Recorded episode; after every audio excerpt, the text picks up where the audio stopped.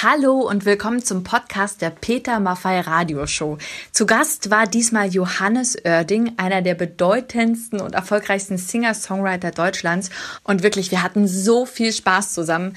Es war, ja, wie kann man sagen, extrem locker. Sehr intimer Talk über Ängste, Hüte, Regenwürmer, Drogen, deutsche Musik über den Tod, Lampenfieber, Liebeskummer, über Bühnenrituale und den Kauf einer Kneipe. Und Johannes demonstriert etwas, was er, glaube ich, so noch nie irgendwo demonstriert hat und was Peter Maffay und mich wirklich zum Staunen gebracht hat. Und dann ganz großer Gänsehautmoment. Johannes greift zur Gitarre und spielt Stevie Wonder. Oh, Wahnsinn. Und natürlich am Ende das große Finale. Peter Maffay und Johannes Oerding performen den Song jetzt zusammen. Aber jetzt genug gequatscht, jetzt geht's nämlich los. Und übrigens eine Sache noch, da wir aus rechte Gründen die Songs im Radio, aber nicht im Podcast spielen können, haben wir alle Songs, über die Johannes redet, auf die Playlist gepackt und zwar auf petermaffeiradioshow.de. Und jetzt viel Spaß. Die Peter Maffei Radioshow. Direkt aus den Red Rooster Studios. Die Zeichen stehen auf jetzt, meine Damen und Herren, liebe Freunde. Schön, dass ihr dabei seid und meine charmante Partnerin Henriette Fee Grützner. Könnt ihr mir vorstellen, dass unser Gast auch schon im Anmarsch ist und würde dich bitten, ihn zu uns reinzuholen. Ja, mein Lieber. Na, Das ist ja wie Weihnachten, wenn man hier reinkommt. In Komm, der- sich aufgeregt. komm. In Ja, der Peter ja. Maffay Radioshow Johannes Oerding. ja, fühl dich wie zu Hause. Wir nehmen dich in die Mitte, dann können wir Ja. dich am besten ausquetschen. Sehr gut. Kreuzverhör. Kreuzverhör. Wir haben den Bonustrack, das heißt, du darfst dir einen Song von Peter Maffeis Mega-Repertoire raussuchen und den werden wir hier mit Band performen. Sag uns mal, welchen werden wir heute machen? Ich habe einen meiner, meiner Lieblingssongs von dir ausgesucht und zwar jetzt. Man muss, ja, Super. man muss ja für diejenigen, die sich mit meiner Songs nicht so wahnsinnig auseinandersetzen, einmal klarstellen, dass der Text von, von dir ist. Ja, aber- Der Song von jetzt, der Text ist von Natürlich, dir. ja. Äh, Und das war eine der Grundvoraussetzungen für dieses Album. Ich bin zu Johannes gegangen, nachdem wir MTV Unplugged gemacht haben und hat gesagt, hättest du Lust, ein, ein paar Texte zu schreiben? Und, äh, und er hatte Lust und Zeit und dann haben wir uns getroffen. Und eigentlich ist äh, Johannes als, als Autor auf diesem Album genauso präsent wie wir. Also, äh, und, und hat dem Album auch äh, einen regelrecht einen Stempel aufgedrückt. Aber das nur nebenbei. Also ich merke jetzt schon, das wird eine super Sendung. Ich freue mich auf alles, was jetzt noch kommt, auf deine Songs, die Geschichten dahinter. Und wir gehen mal einfach zurück. Ich habe was ganz Spannendes oder wir haben was Spannendes über dich herausgefunden.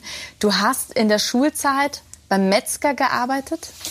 Ja, es ist äh, ganz schön zu sehen, wie sich so eine Legende aber auch weiterentwickelt. Also man muss dazu, ja, ähm, es ist, kommt der Sache nahe. Aber ich habe eigentlich in einer Firma gearbeitet, die, die eine Zwischenprodukt zwischen Metzgerei oder Schlachthof, äh, Gerberei und Metzgerei ist. Es gibt also noch eine Firma, die ist dazwischen geschaltet, nämlich die, die die frischen Felle bekommt von den geschlachteten Tieren. Das ist ein bisschen eklig.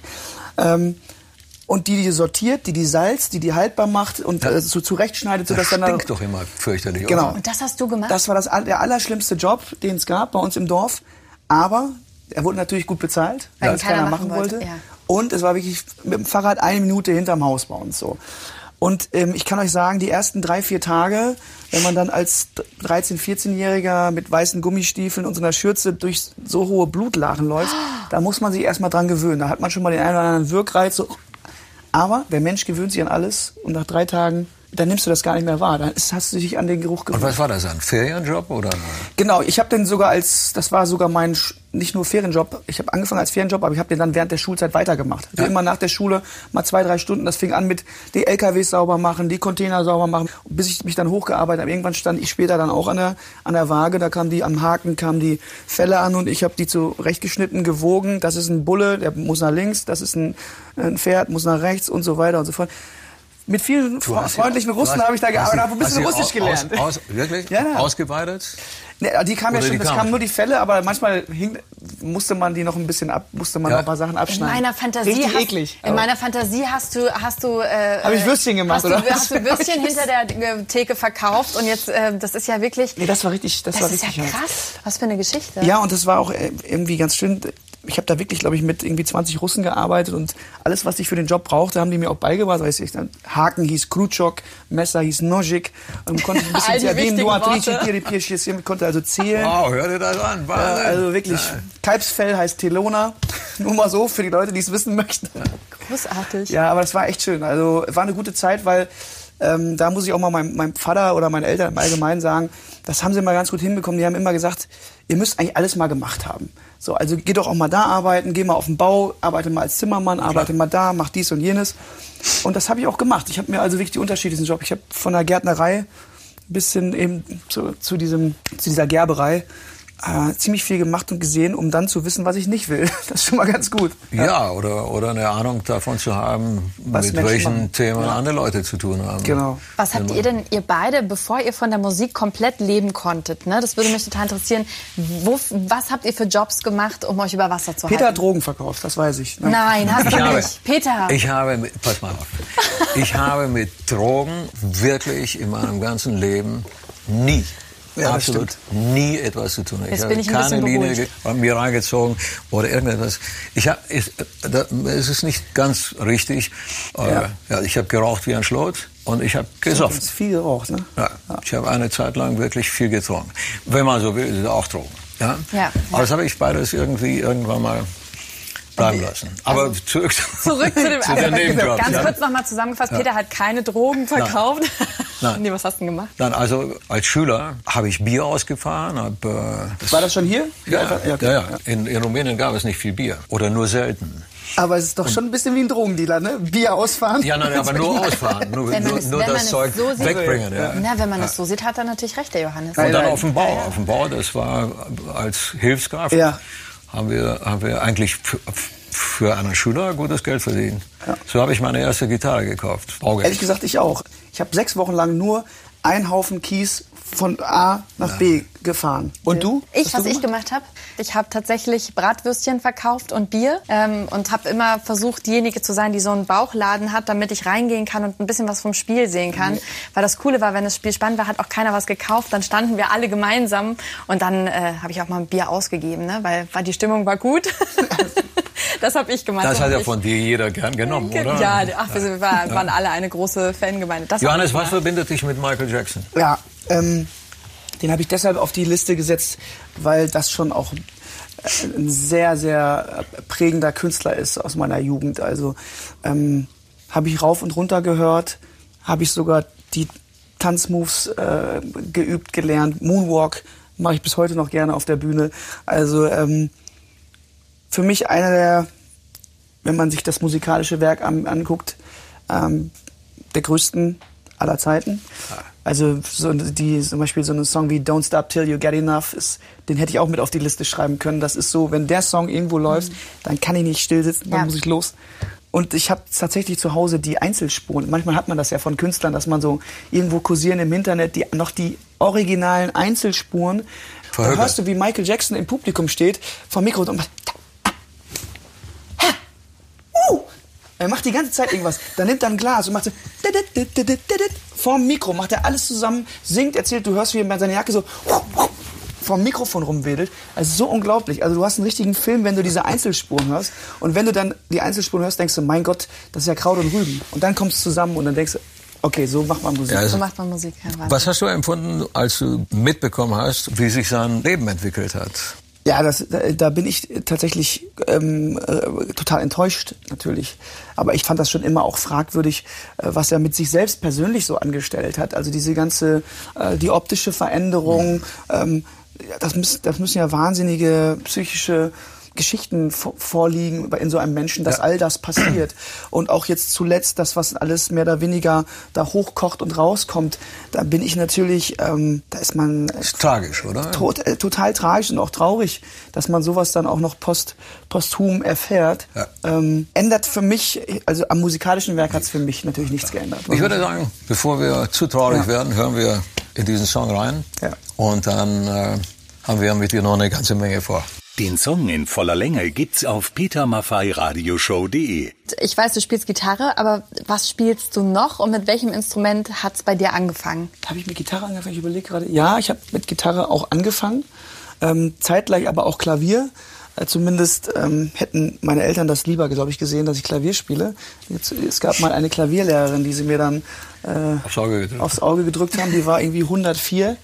ähm, die ist immer, das war immer sehr lustig, weil ähm, ich hatte überhaupt keinen Bock, diesen Unterricht zu machen, weil die hatte wirklich ein, ein strenges Regiment. Und die war so alt, Frau Brei, dass sie immer, während ich spielte, einschlief. Nein. So, und irgendwann habe ich herausgefunden, wenn ich die ganze Zeit, dreiviertel Stunde lang nur eine Taste drücke, dann schläft sie durch. Schneller. Und dann habe ich wirklich die ganze Zeit immer C, C, C und die, sie, sie stand daneben und, und, und pennte.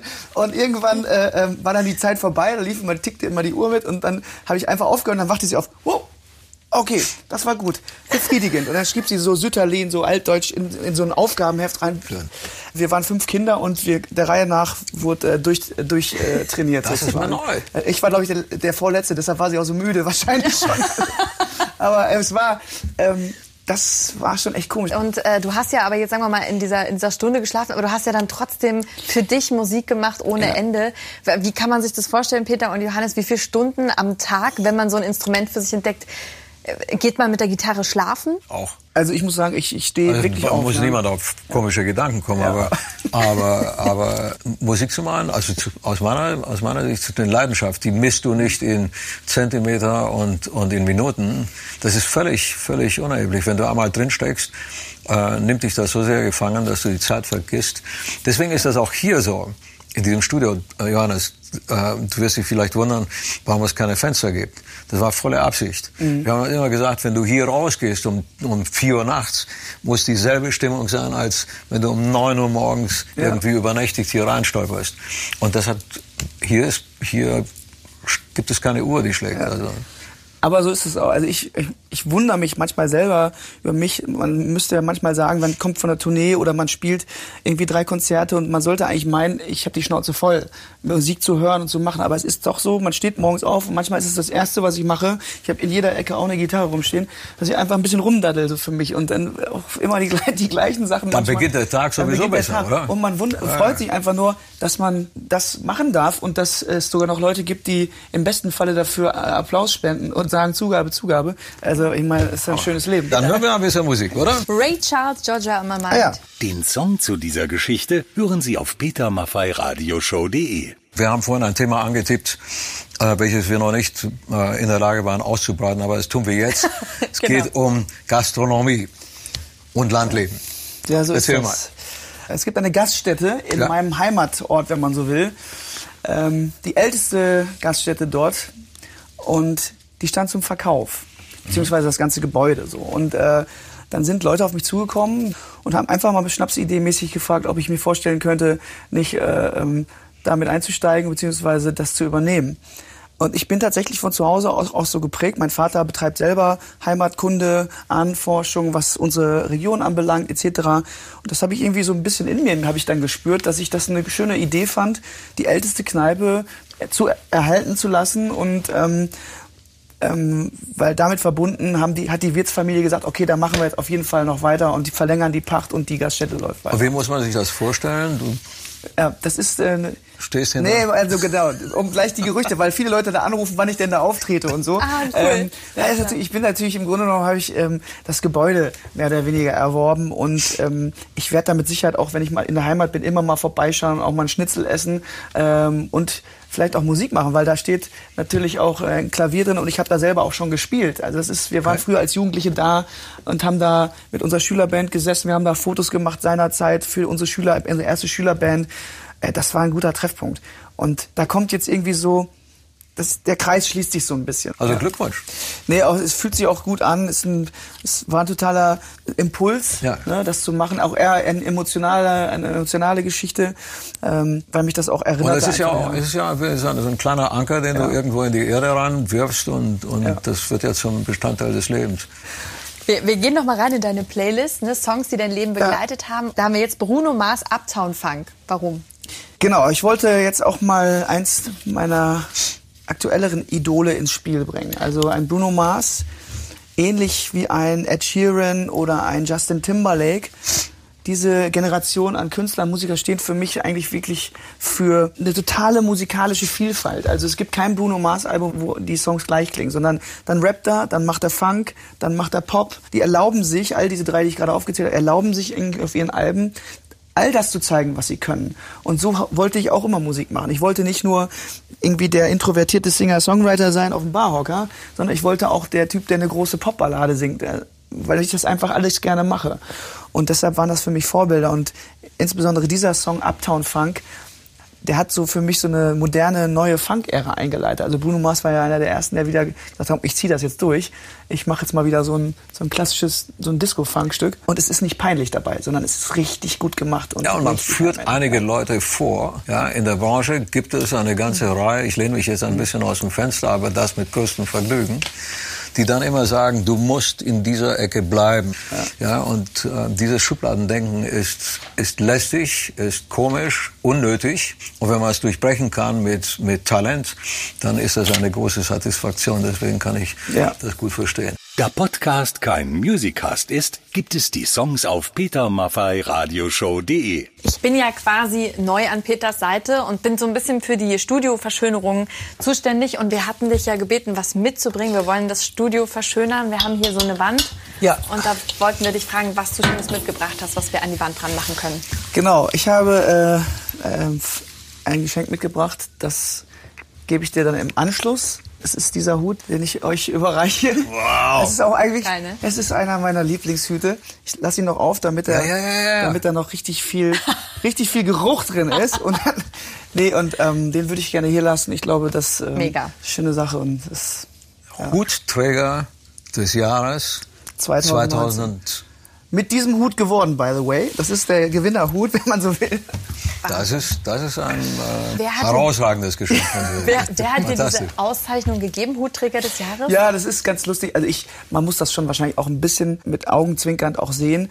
Das ist der Verband der Hutfachgeschäfte.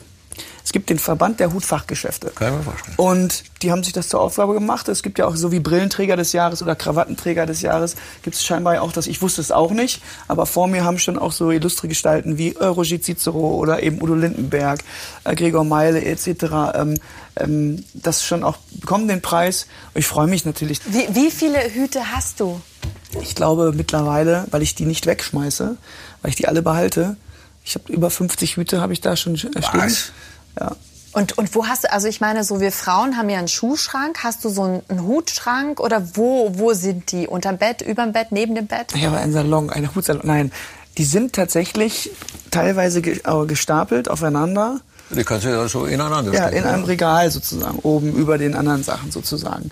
Und die werde ich auch alle nicht, nicht mehr anziehen, weil jeder Hut hat so eine, für mich so eine Lebensdauer oder eine gewisse Phase. Irgendwann, wenn du natürlich mit so einem Hut auch auf der Bühne spielst, äh, zehn Konzerte, dann ist der irgendwann auch mal durchgeschwitzt. Dann kannst du den auch mal aussortieren. Ähm, aber es sind schöne Erinnerungen. Ja, aber was machst du? Du stehst dann vor dem, vor dem Spiegel und dann hast du eine bestimmte Klamotte an und sagst, dazu muss ein genau. bestimmter Hut passen? Ja, so ein bisschen so ist ich, da ich, dass ich natürlich oft schwarz trage, schwarz, ja? äh, erleichtert mir das, ähm, äh, das schon ein bisschen. Aber wenn ich dann sehe, okay, jetzt bin ich zu schwarz, dann habe ich mal einen Hut, der hat dann hier eine graue, ein graues Band drum. Cool. Also bringe ich mal ein bisschen Farbe rein, also ein graues Band. Ähm, ja, schon. Aber das ist so, so ein nerdiges Hobby geworden irgendwie. Ja. Und der erste Hut, den du jemals hattest, war, was war das für eine? Das war, das ist, das, das war so ein gehäkelter, dunkelbrauner. Also das klingt jetzt äh, äh, hässlicher, als er eigentlich war. Ähm, und den habe ich tatsächlich mit meiner ersten Schülerband schon, mit Groove so hieß meine erste Schülerband, da habe ich den schon getragen. Mhm. Und irgendwann wurde das so zu meinem Bühnenmodus. Immer so, muss ich mir um die Haare keine Gedanken machen. Äh, das ist die Erklärung, die ich immer von dir kannte bis jetzt. Ja, es ist auch nach wie vor so. Ja. Und mittlerweile kommt aber noch ein schöner Aspekt da hinzu. Das heißt, wenn ich mal draußen rumlaufe und nicht erkannt werden möchte, ziehe ich den Hut ab. Weil die Leute, die Leute verbinden einfach, äh, die mal. kriegen die Brücke nicht, wenn sie mich so ah, ohne Hut. Ah, nein, das funktioniert nicht. Cappy drauf oder wirklich? so, dann ist es wirklich, die Leute, die meisten Leute haben die Brücke wirklich mit dem Hut. Es funktioniert. Ja Glaub es mir. Ich war vor zwei Tagen auf einem Konzert, ich saß mitten im Publikum und die Leute erkennen einen einfach nicht. Aber das waren alles Leute, die vorher, einen Tag vorher bei mir auf dem Konzert waren. Die Playlist zu dieser Show finden Sie auf petermaffeiradioshow.de. Singst du lieber Deutsch oder Englisch? Definitiv äh, Deutsch. Ähm, Und ich habe kein Problem damit, Englisch zu singen. Ja. Ganz, ganz im Gegenteil. Also ich bin auch, ich bin ja auch mit englischer Musik auch aufgewachsen viel. Ne? Ja. Ähm, aber für mich, als wenn ich wenn es natürlich darum geht, meine eigene Musik zu machen, zu schreiben, zu singen, dann muss ich das auf Deutsch machen, weil äh, erstens mein Englisch zu schlecht ist, um wirklich tolle Metaphern oder Textideen zu haben. Äh, und zweitens, weil ich mich mit der Muttersprache äh, dann doch einfach wohler fühle. Ich habe ja in Rumänien Deutsch gesprochen, weil wir Siebenbürger Sachsen haben ja eine deutsche Herkunft. Aber ich habe die deutsche Sprache eigentlich wirklich erst voll wahrgenommen, als ich 1963 nach Deutschland gekommen bin. Und äh, mir geht es eigentlich ähnlich wie dir. Es gibt ja viele Kumpels, mit denen man zusammenkommt und dann passiert genau, was du beschrieben hast, nämlich, dass man sich einigt, auch unter Musikern, dass man dann eine Sprache spricht und das ist sehr oft Englisch. Ja. Aber die deutsche Sprache ist eine enorm schöne und sensible Sprache. Und äh, ich glaube, das ist vielleicht eine gar nicht so schlechte Brücke hin zu einem Song, den du ausgesucht hast, mhm. äh, von Selig. Also Selig, ähm, der Song Ohne dich, glaube ich auch, das ist auch eine Band, die so ein bisschen auch meine Jugend eine Zeit lang geprägt haben. Die hatten ja auch ihre große Phase, sage ich mal so, als ich auch dann jugendlich war. Und für mich einer der besten Textschreiber dieses, äh, dieses Landes, äh, Jan Plewka, und eine Stimme, die das auch noch dann transportiert und trägt, wie nicht viele Stimmen. Und äh, für mich ist dieser Song explizit eine der schönsten Balladen in deutscher Sprache, die eigentlich auch geschrieben wurden. Lass uns ja mal reinhören. Ich will noch eine Frage ja? stellen, weil ich euch beide jetzt äh, wirklich mal hier habe. Die Songs, äh, gerade so Nummern, wo es um Gefühle geht, vielleicht auch um Liebeskummer. Ist es wirklich so, dass man am besten schreibt, wenn es einem selber schlecht geht? Oder kann man das ausschalten und sich an einen Moment erinnern, wo es mal so war? Wie arbeitet ihr beide da? Ähm, ich kann in, in vielen Gemütslagen Songs schreiben. Ich glaube, wenn man wirklich sehr, sehr traurig ist, kann man auch sehr traurige Songs schreiben. Aber ich kann auch, ein, äh, ich kann auch einen, einen schönen Song schreiben, wenn ich gut drauf bin. Weil ich dann vielleicht den Kopf frei, freier habe als sonst oder so. Peter, was sagst du? Wenn ich mich schlecht fühle, dann mache ich Musik, weil Musik wie eine Medizin wirkt. Ja? Also mir geht es nicht gut. Mhm. Ich setze mir eine halbe Stunde irgendwo äh, hinter die Tasten oder an eine Gitarre. Danach geht's mir besser. Mhm. Während es mir schlecht geht, schreibe ich einen entsprechenden Song, wenn ich das vorhabe. Und wenn es mir dann dadurch, dass ich ihn geschrieben habe und mir besser geht, dann schreibe ich wieder einen anderen. Ja, genau so ja. auch. Ja. Also du kannst, du kannst, du kannst in einer schlechten Verfassung keine, äh, wie soll ich sagen, enorm positive Aussage treffen. Also mir würde das nicht gelingen. Ja. ja. Da musst du dich dann auch entsprechend fühlen. Ja, aber das wollte ich schon immer mal wissen, wenn man schon mal. Äh aber aber äh, deine Frage ist nicht so verkehrt, Henriette. Äh, es ist wie mit den schlechten Nachrichten. Sie sind sehr interessant und sie reizen einen manchmal ein bisschen mehr als die guten. Mhm. Und äh, wenn, wenn, du, wenn du irgendwie im, im Tal sitzt, willst du auf den Berg rauf. Das heißt, du strengst dich an und allein die Anstrengung erzeugt etwas. Ne? Ja, und man denkt natürlich auch, ich sag mal, nehme jetzt mal das Beispiel, du hast gerade von Liebeskummer oder mhm. Herzschmerzen. In diesen Phasen sitzt man natürlich auch äh, zu Hause und beschäftigt sich mit dieser, mit dieser einen Frage und mit dieser Traurigkeit und man denkt viel, viel mehr nach. Und das führt natürlich auch zu viel mehr Gedanken und Sätzen und Zeilen, die man sofort irgendwie auch festhalten möchte. Weil endlich denkt man drüber nach und verarbeitet das. Also ich da ist schon auch was Wahres dran, dass man in diesen dunklen Phasen ja. auch. Ich finde, man ist dann sensibel. Ja. ja. Genau. Da Podcast kein Musicast ist, gibt es die Songs auf petermaffeiradioshow.de. Ich habe gelesen, Johannes Oerding, du hast eine Regenwurmphobie. Ja, wahrscheinlich kann man sogar wirklich Phobie sagen. Also ähm, ich weiß nicht warum, aber ich kriege jetzt schon auch so ein bisschen, äh, schon wieder ein bisschen schweißnasse Hände, wenn ich drüber. Ich, ich kann mit einem Regenwurm nichts anfangen. Diese Konsistenz und auch diese, äh, das im Finger, in den Finger oder den Händen zu haben, fand ich furchtbar. Und ich erinnere mich an ein Trauma, dass wirklich irgendein älterer Schüler mir mal einen Regenwurm, so einen dicken Tauwurm mal ins Hemd reingesteckt hatte. Ich hatte das Hemd aber in der Hose, so dass dieser Wurm sich da, der, der war die ganze Zeit, ich kriegte den nicht raus. Ähm, und da, seitdem kann ich die Viecher nicht sehen. Ich mache auch, wenn der auf dem Boden einer liegt, mache ich drei Meter, gehe ich da drum rum, weil Wirklich? ich die einfach. Und, und aber Schlangen, Spinnern? Schlangen kommt der Sache auch näher. Also alle diese komischen Krie Kriechtiere, die so eine Konsistenz haben und keine, keine, aber, keine Füße haben, die, die, sind mir ein bisschen. In diesem Geschäft richtig schwer haben, oder? Wieso meinst du? Naja. Meinst du? Ja, so, ja. Die Schlangengrube, in der Schlangengrube. Haifischbecken und die Schlangengrube. Ja, nee, aber es ist wirklich, es ist auch oft die Konsistenz, dieses Glitschige und ich habe dann war da mal angeln und äh, dann haben wir noch mal einen Aal gefangen und dann wollte ich diesen Aal festhalten, hat sich dieser Aal um meine Hand gewickelt. Das Also- ist, das ist wirklich ein Thema. ah, furchtbar. Aale? Was, was kommt jetzt?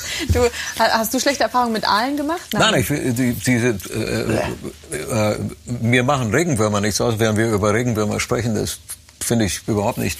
Ja. Aber jetzt sprechen wir über Aale. Komischerweise habe ich dieses Jetzt, Gefühl jetzt hast du auch. auch Schweiß nach der Hände. Die große Frage ist ja Angst. Habt ihr beide, außer jetzt Regenwürmer und Aale, Hm? gibt es noch irgendwas anderes, wo ihr sagen würdet, da habe ich Angst vor? Ähm, ich bin einer der Fälle, die nicht, zum Beispiel nicht gerne über den Tod nachdenken. Ja. Da merke ich, dass das was bei mir auslöst. Dieses Gefühl von Endlichkeit. Genau. Ja. Zum Beispiel. Das ist jetzt ein sehr großes Thema. Ähm, da merke ich schon, äh, da bin ich noch auf der Suche nach äh, Stichwort äh, Glaubenssuche auch oder so, ähm, um da wirklich was auch zu finden, was mir vielleicht ein bisschen äh, mehr Hoffnung gibt oder oder oder äh, die Angst mehr nimmt so. Ne? Das ist was. Ich, ich habe immer Angst davor gehabt und das, äh, das wird wahrscheinlich auch so bleiben, über den Umstand, irgendwo nicht mehr meine Perspektive selber bestimmen zu können. Mhm. Ja? Also ein nicht mehr selbstbestimmtes Leben führen War das schon immer so? Da kommt das. äh, Hast du das Gefühl, dass es mit der Zeit gewachsen ist, je älter man geworden Ja, ist? die Ängste wachsen sowieso mit der Zeit, weil du mehr lernst und je mehr du lernst, desto mehr Quellen für Angst gibt es. Aber das Schlimmste wirklich ist, äh, ich bin jetzt 71, also ich befinde mich ja irgendwo im letzten Segment, würde man ohne weiteres anatomisch behaupten können. Und es gibt, ich sehe Menschen, die dann einfach in diesem Alter nicht mehr selbstbestimmt leben können. Und ich glaube, dass das eine enorme Belastung ist, wenn man sich vorstellt, dass ein Leben dann zu Ende geht und, und, und dann so zu Ende geht. Also dann hätte ich es lieber gerne mit dem, mit dem Rock'n'Roll als Live Hard, Die Fast. Äh, Also wenn schon, dann soll es einen wirklich mit einem Schlag treffen und das war es dann, ja, bevor man da irgendwo enorme Kompromisse in, der, in dieser Lebensqualität Ja. angeht. Ja. Ja. Das hat mich immer enorm beschäftigt. Hast du Angst, wenn du auf die Bühne gehst? Nee. Lampenfieber? Ich glaube, das ist, das nennt man wahrscheinlich Lampenfieber. Es ist eine Aufgeregtheit, Mhm. die schon hin und wieder mal so einen kleinen Adrenalinschub vorher auslöst. Aber ich, bei mir ist es ganz gut, dass sobald ich weiß, es geht jetzt los, dann fokussiert sich ganz viel. Und ich habe eine ganz hohe Konzentration und Aufmerksamkeit, die wirklich, Also ich kann, ich erlaube mir das zu sagen. Also wenn du mit Johannes auf die Bühne gehst, nein, wenn er auf die Bühne kommt und du bist schon da, da wächst ganz einfach von einem Augenblick auf den anderen eine zusätzliche Kraft. Den Song zu dieser Geschichte hören Sie auf petermaffeiradioshow.de. Und es ist soweit. Wir haben ein Spiel, das heißt die heiße Minute. Das heißt, eine Minute lang, solange diese Sanduhr läuft, Peter dreht sie dann um, ähm, stelle ich dir Fragen und du darfst aber nur mit Ja und Nein antworten. So Johannes, jetzt, Ja. jetzt wird's eng. Achtung, fertig, los. Warst du beliebt in der Schule? ja, Gab es einen Auftritt, wo du betrunken warst? ja, Hast du deinen Status als Musiker schon mal ausgenutzt? ja. Wäre es okay, wenn nur Männer zu deinem Konzert kommen würden? Nein. Bist du schon mal aufgewacht und wusstest nicht, wie du da hingekommen bist? Ja, Wäre ein Song über dein Leben ein Rocksong? ja, Hast du schon mal aus Wut etwas zerstört? ja. Kannst du gut küssen? Das kann man, sagt man das selber über sich? Ja, natürlich. Hast du in der Vergangenheit schon mal Nacktfotos verschickt? Nein. Bist du nachtragend? Ja, nein. Kannst du deinen Namen rülpsen? Ja. Würdest du, Wür- würdest, Das musst du nachher zeigen. würdest du an deinem Körper gerne etwas ändern? Ähm, nein. Würdest du ein Konzert für eine dir wichtige Person abbrechen? Ja. Würdest du gerne Gedanken lesen können? Fünf, Ja. vier, Würdest du gern drei, immer wieder geboren zwei, werden? Eins, Ja. Null. Ich muss euch leider unterbrechen. Es war enorm spannend. war- Wie geht das mit dem Namen? Ja, möchtest du was trinken, Johannes? Und noch mal Ich kann das auch ohne trinken. Soll ich das mal wirklich machen? Ja, bitte. komm. Habe ich schon lange nicht mehr gemacht. Muss erst mal üben. Genau. Johannes. Oh! Ich glaub's nicht. Applaus, Applaus in der Regie. Phänomenal. Du musst mir mal das beibringen, Man muss so. Luft, äh, ich weiß auch nicht. Man Schlucken, muss oder? so Luft schlucken. Und dann kann man, kann man das machen. Kann ich mehr. Ich konnte mal das ganze Peter Alphabet rülpsen. Peter, ich sehe dein Gesicht. Du hast gerade den. Sie können, Sie können das Hast du alles. das gehört? Ich hab's gehört, aber ich sehe gerade, wie du überlegst, wie das geht und wie du gerade so wie so eine Giraffe versuchst. Ja, es ist schon zweifelhaftes Wenn, wenn, Hobby, wir nach, aber wenn, wenn wir nachher hier rausgehen, dann übe ich das. Johannes. Oerding heute zu Gast in der Peter Maffei Radio Show. Wie lange hast du daran geübt, um sowas zu können? guck mal, jetzt bin ich nicht nur, nicht nur Hutträger des Jahres, vielleicht gibt's ja demnächst so einen Wettbewerb für Rülpsen. ähm, das hat man als Kind, glaube ich, irgendwie, manchmal hat man doch so Ideen und dann zeigt einer einem was und dann irgendwann konnte ich es dann auch. Und hast du lange nicht mehr gemacht? Apropos Kind, Ja. hast du Haustiere gehabt? Ja, immer. Ja? Wir hatten immer. Ähm, Meerschweinchen oder? Ich persönlich hatte äh, ganz früher mal einen Hamster, aber wir hatten eher so für das ganze Haus hatten wir immer. Wir hatten es, es gab Hunde, äh, wir hatten Vögel. Ähm, meine Schwestern hatten auch mal ein Meerschweinchen, wir hatten auch mal einen Pony. Alles außer Haus. Katzen. Katzen mochte mein Vater nicht. Hast du eigentlich, Peter, hast du eigentlich Tiere zu Hause? Im Augenblick nicht.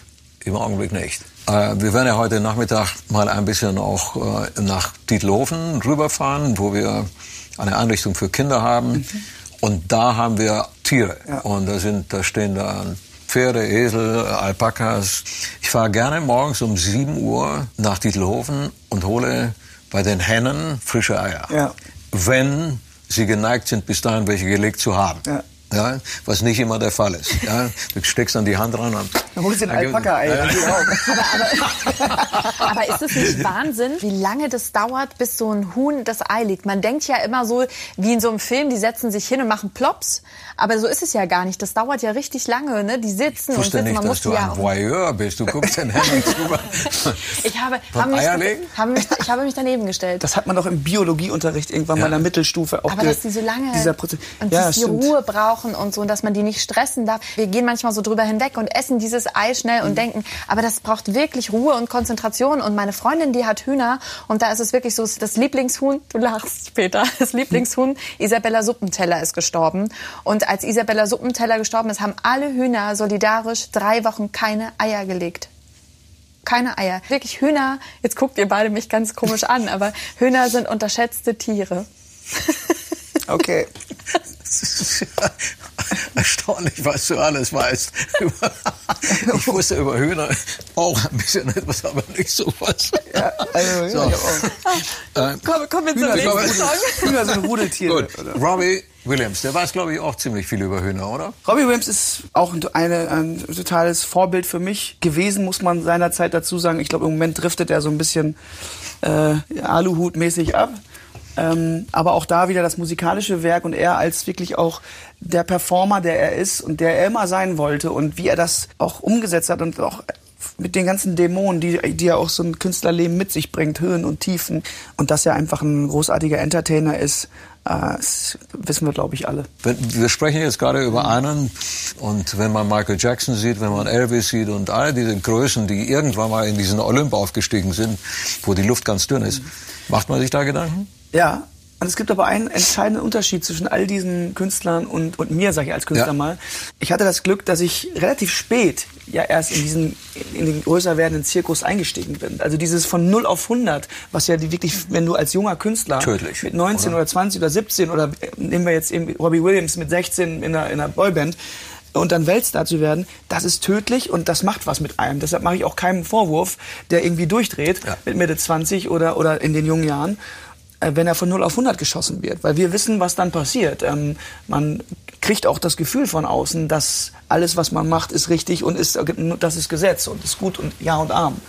Und ich hatte aber das Glück, dass ich auch Leute in meinem Umfeld hatte oder aber meine Karriere so zwar wuchs, aber schön langsam, stetig, dass man diese einzelnen Einschläge und diese Steps ganz gut verarbeiten konnte. Bis heute. Also du bist eigentlich wahrscheinlich nicht unglücklich darüber, wenn das Beste am Ende kommt, oder? Das muss so sein. Ich, ich hoffe, Oder? das, das muss weiter. Ich brauche auf jeden Fall die Aussicht, brauche ich schon so diese Perspektive. Ich habe noch ein bisschen was vor und so, ne? Ja. Also und äh, das treibt mich ja auch an. Das ist ja auch meine Challenge so ein bisschen für mich selber, dass ich gucke. Ich mag es nicht, auf einer Stelle zu stehen oder eben drei Tage an einem Ort zu sein oder aber zu stagnieren. So, es muss immer wieder ein bisschen weitergehen. Ich glaube, auch da sind wir uns ziemlich ähnlich. Die Playlist zu dieser Show finden Sie auf petermaffeiradioshow.de. Johannes Oerding mit seiner Songliste und Henriette Pfeil-Grützner, meine charmante Partnerin. Und wir hören nicht nur die Songs, sondern auch die Geschichten dahinter. Und jetzt kommt, glaube ich, ein Interpret, über den man sehr viel erzählen kann, der sehr besonders ist und den ich persönlich, ehrlich gesagt, nie so wirklich mitbekommen habe. Deswegen bin ich gespannt, Johannes, was du uns erzählst über Rio Reiser. Ja, ich äh, kann eigentlich auch Ähnliches sagen wie du. Ich habe eigentlich ganz relativ wenig von Rio Reiser mitbekommen und auch erst sehr spät. Also da war ich eigentlich schon in meiner äh, äh, Songwriter deutschsprachigen Welt unterwegs, bis ich mich wirklich erstmal mit diesem Künstler oder beziehungsweise seinen Songs auch beschäftigt hatte. Man kannte ja dann irgendwie doch ähm, äh, ähm, ein Song mindestens oder so, keine Ahnung, Junimond oder so. Aber ich kannte eigentlich vorher eher die Version von der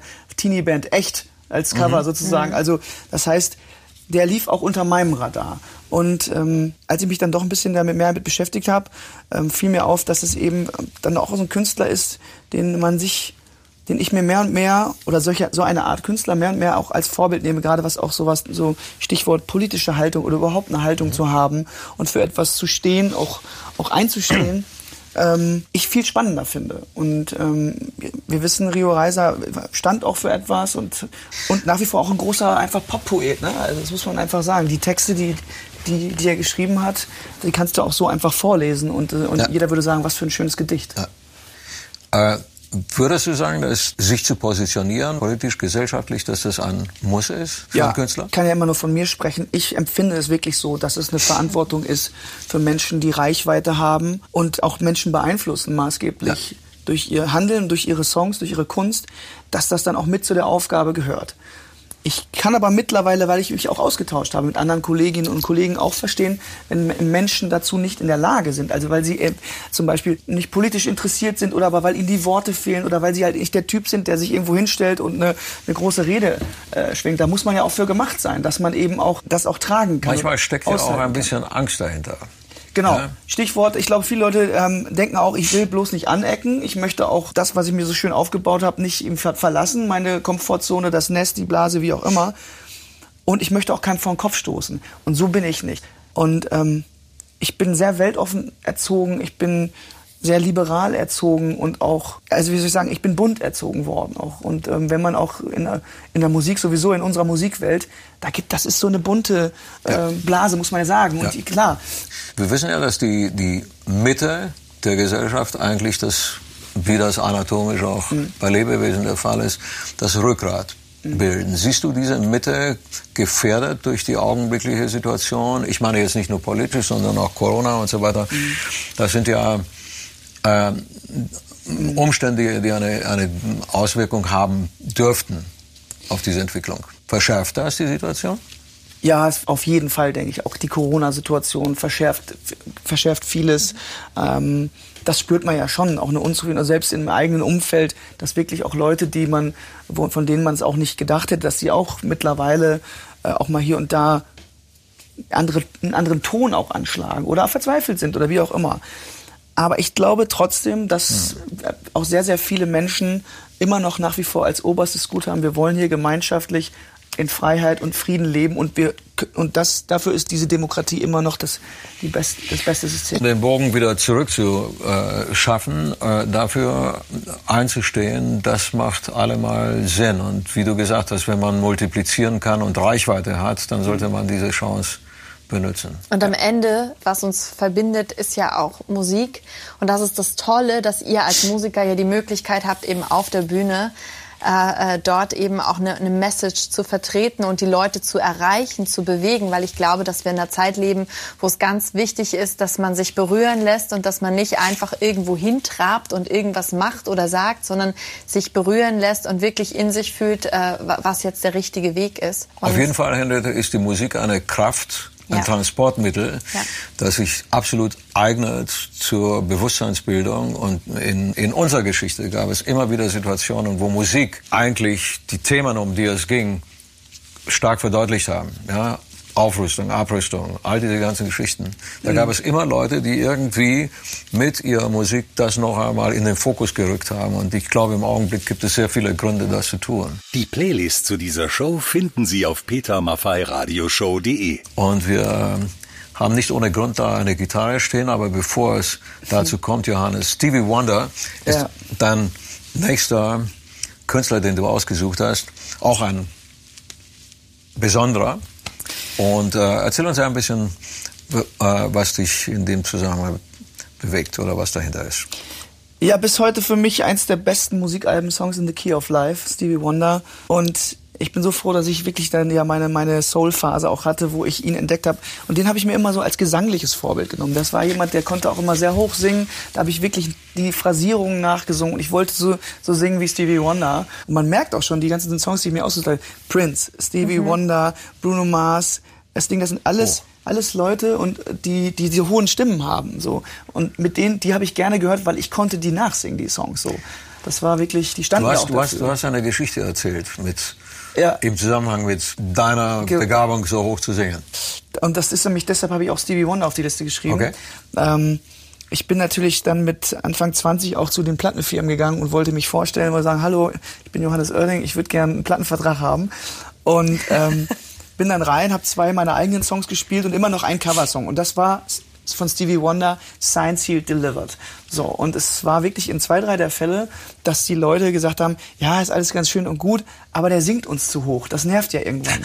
So, und dann bin ich wirklich... Äh, so mehr oder weniger aussortiert worden. Ne? Der, eine andere Plattenfirma hat seinerzeit gesagt, ja, ist alles schön und gut, aber wäre besser, wenn der rote Haare hätte. Was? Also so auf diese Ideen kam die. Aber man muss sich das so vorstellen, ich war wirklich mit Gitarre ganz oldschool in den Laden rein, Universal in dem Fall, Universal Berlin, reingegangen und ähm, an. Ja. Und hab dann meine zwei Songs gespielt und irgendwann, ja, einen kann ich noch und so. Und der war schon genervt, saß da in seinem weißen Sakko irgendwie. Und dann steht so, like a fool I went and stayed too long. And now I'm wondering if your love's still strong, ooh, baby. Here I am, signed, sealed, delivered, I'm yours. Seen a lot of things in this old world. When I touched them, they did nothing ooh. Here I am, signed, sealed, delivered, I'm yours.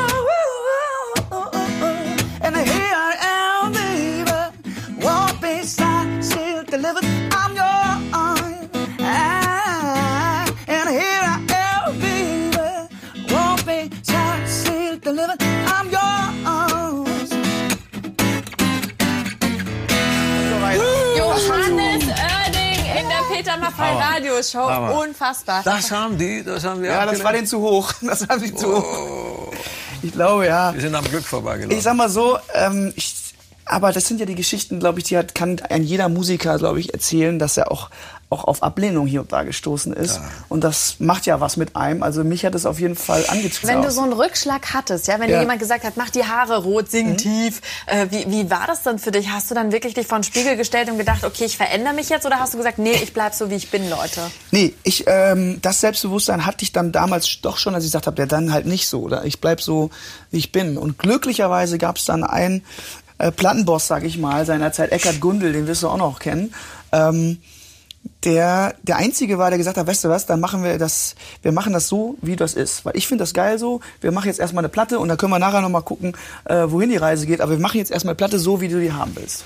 Aber es ähm, hat mir auch gezeigt, dass man so einen Weg nicht alleine geht. Du brauchst halt hier und da auch immer ähm, die glücklichen Handgriffe, sage ich mal, an Menschen, Ja. die sagen, so, das, ich, das, da kümmern wir uns jetzt mal drum und wir geben dir die Zeit und Geduld. Und Eckhard Gundel, der war so dann so eine Art Plattenboss, der hat das einfach gesehen und gefühlt. Umso trauriger ist eigentlich für mich die Geschichte, dass eigentlich vor dem vierten, meinte das vierte Album war so mein Durchbruch, alles brennt so. Dass eigentlich als klar war, er hat schon gesagt, das Ding wird durch die Decke gehen. Und Eckart ist aber leider äh, quasi kurz vor VÖ des Albums ist er verstorben.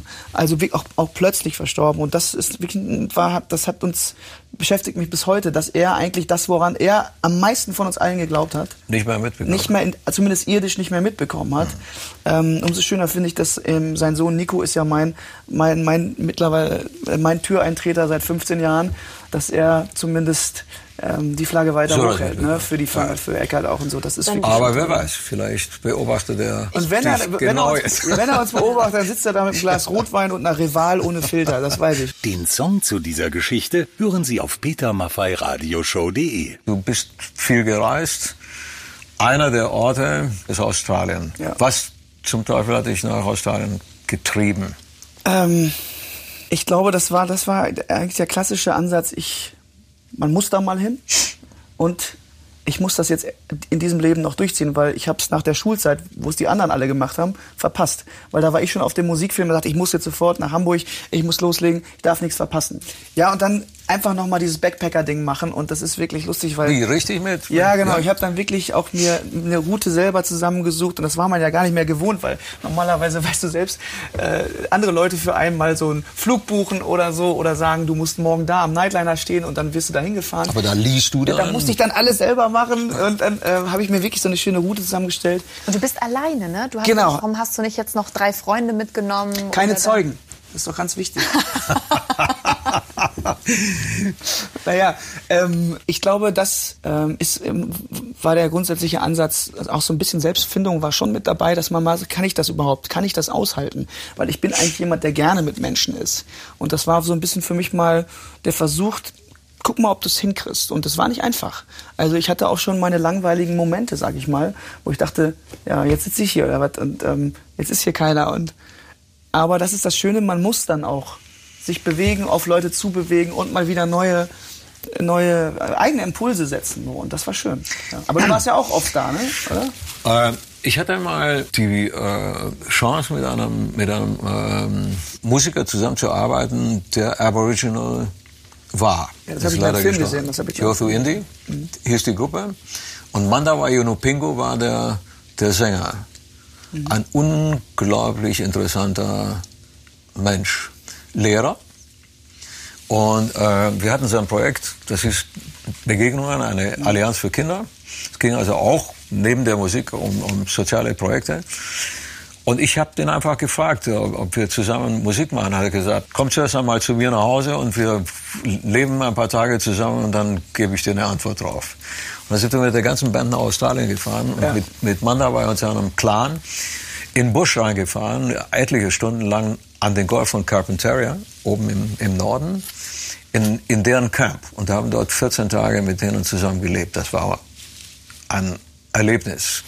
Weil du ich. lerntest eine, eine Art zu leben kennen, wirklich angetippt, nur die Oberfläche, wie wir uns das alles so nicht mehr vorstellen können. Und du begegnest Begabungen, die wir nicht mehr besitzen. Also Mandawai konnte Fische mit dem Speer Ja. äh, jagen. Und du musst wissen, wie du die Wasser, äh, die, Brechung im Wasser, Mhm. Prisma, wie du das äh, bewertest, um den Fisch überhaupt zu treffen.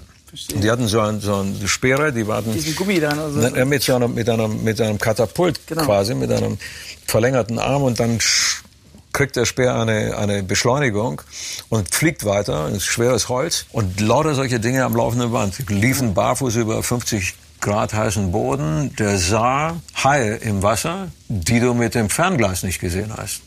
Er sagte, alle aus dem Wasser, irgendwann. Irre. Und wir sagten, wieso denn? Sagte, da sind Haie drin. Und dann hat er uns die gezeigt.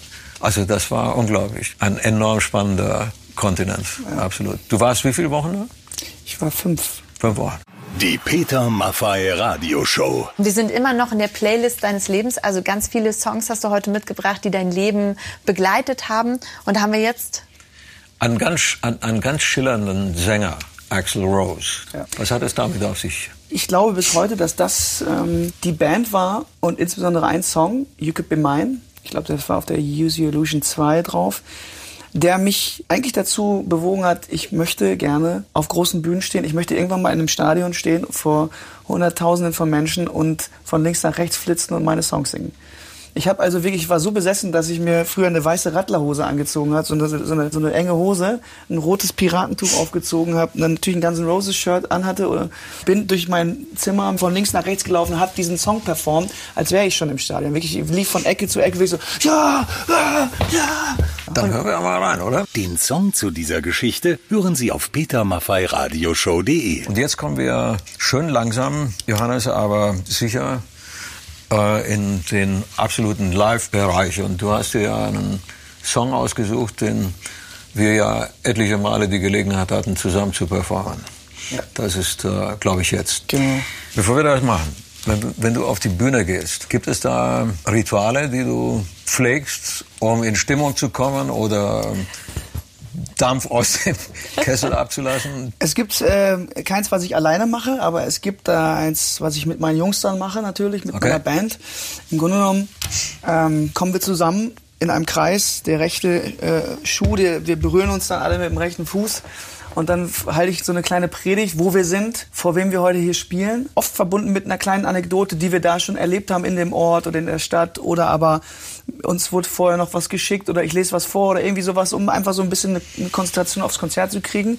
Und dann sage ich eine Zahl, dann wird runtergezählt, dann gibt es ein lautes Bam und ein Ramazzotti. Das ist so ein bisschen immer, dann trinken wir einen Ramazzotti mit Eis und Zitrone. Das hat sich leider so etabliert. Wenn ich gewusst hätte, dass das... mit Eis und Zitrone. Wenn ich gewusst hätte, dass das unser, äh, unser Traditionsgetränk werden würde, hätte ich mir vor 13 Jahren was anderes überlegt. Aber, aber aber sehen. Aber rein zufällig, aber wirklich nur rein zufällig habe ich was besorgt. Ja, jetzt endlich gibt's Alkohol. Also ich gibt's was zu trinken. irgendwo auf der Welt ist ja auch schon abends, da können wir doch wir ja Genau. jetzt noch was trinken. So Johannes, jetzt musst du mir mal helfen. Also ich Ja, habe hier eine Zitrone. Eis haben wir, glaube ich, nicht. Aber weil, weil ich, ich muss ganz ehrlich sagen, ich habe noch nie Ramazzotti getrunken. Nein? Äh, nee, wirklich nicht.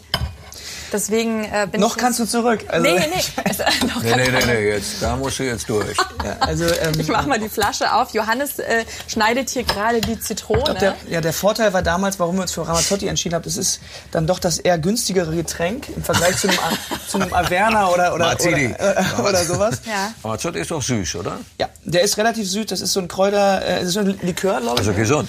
Medizin. ist auch gesund, kann man riecht, auch sagen. riecht gesund. Ja. Ähm, wenn ich den jetzt einfach, ach so, da kommt Zitrone und jetzt kann ich ihn raufkippen. Ja, kannst du draufkippen. Ja, Johannes hat jetzt Zitrone gemacht in die Gläser. Ich kippe ein bisschen Ramazzotti. So viel oder mehr, Johannes? Das, äh, Da, Ihr guckt ein bisschen traurig. Ich mach mal mehr. Nee. noch ein bisschen, ja, oder? ein bisschen kann man machen. Ja, Kann man noch aufmachen. Die. Zitrone verdrängt ja auch Ja. einiges. Wir, wir machen ein bisschen mehr, weil wir holen jetzt äh, unsere Musiker rein. Peter Ach so, Keller ja. Deswegen und, äh, brauchen und wir. J.B. Myers. Oh ja. Das sieht gut aus, was ihr da macht. Nicht wahr? Brauchst du einen Lappen für deine Hände? Nee, das ist okay. Nee, geht. Peter Keller hat sich jetzt zu uns gesetzt am Bass heute. Äh, Johannes, du wirst natürlich Ich Gitarre, Gitarre, dann spielen. ich, ja. Du suchst dir eine aus. Ich Peter, du auch Gitarre. Ja. Und äh, JB, du gehst an die E-Gitarre. Die Peter Maffay Radioshow.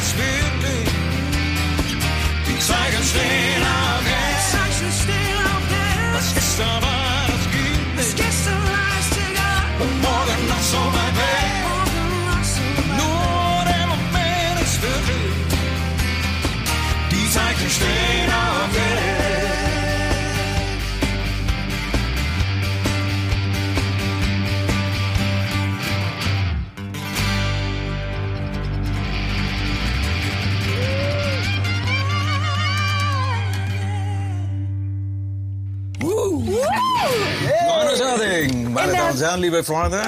In der Peter Maffay Radioshow. Vielen, vielen Dank, Johannes, dass du da warst. Ich glaube, das ist ein guter Grund, jetzt anzuheben, oder? So Ja, sieht's wirklich, aus. das Jetzt machen wir. Okay. Mega und ich muss es Ah, auch es nochmal. Spaß, Mann. Ich muss es auch noch mal sagen, ein wirklich für mich heute ganz besonderer Moment. Euch alle live, das ist hier wirklich ein Wohnzimmerkonzert vom Feinsten. Ja. Der Hammer. Cheers, danke für die Einladung. Komm bald wieder. Danke für die Musik. Vielen Dank. Das war die Peter Maffay Radioshow zusammen mit Johannes Oerding, mit Henriette Fee Grützner, mit JB Myers, mit Peter Keller. Wir sehen uns bald wieder. Bleibt uns gewogen, Leute. Wir gehen jetzt vom Sender. Tschüss. Bis bald. Die Peter Maffay Radioshow.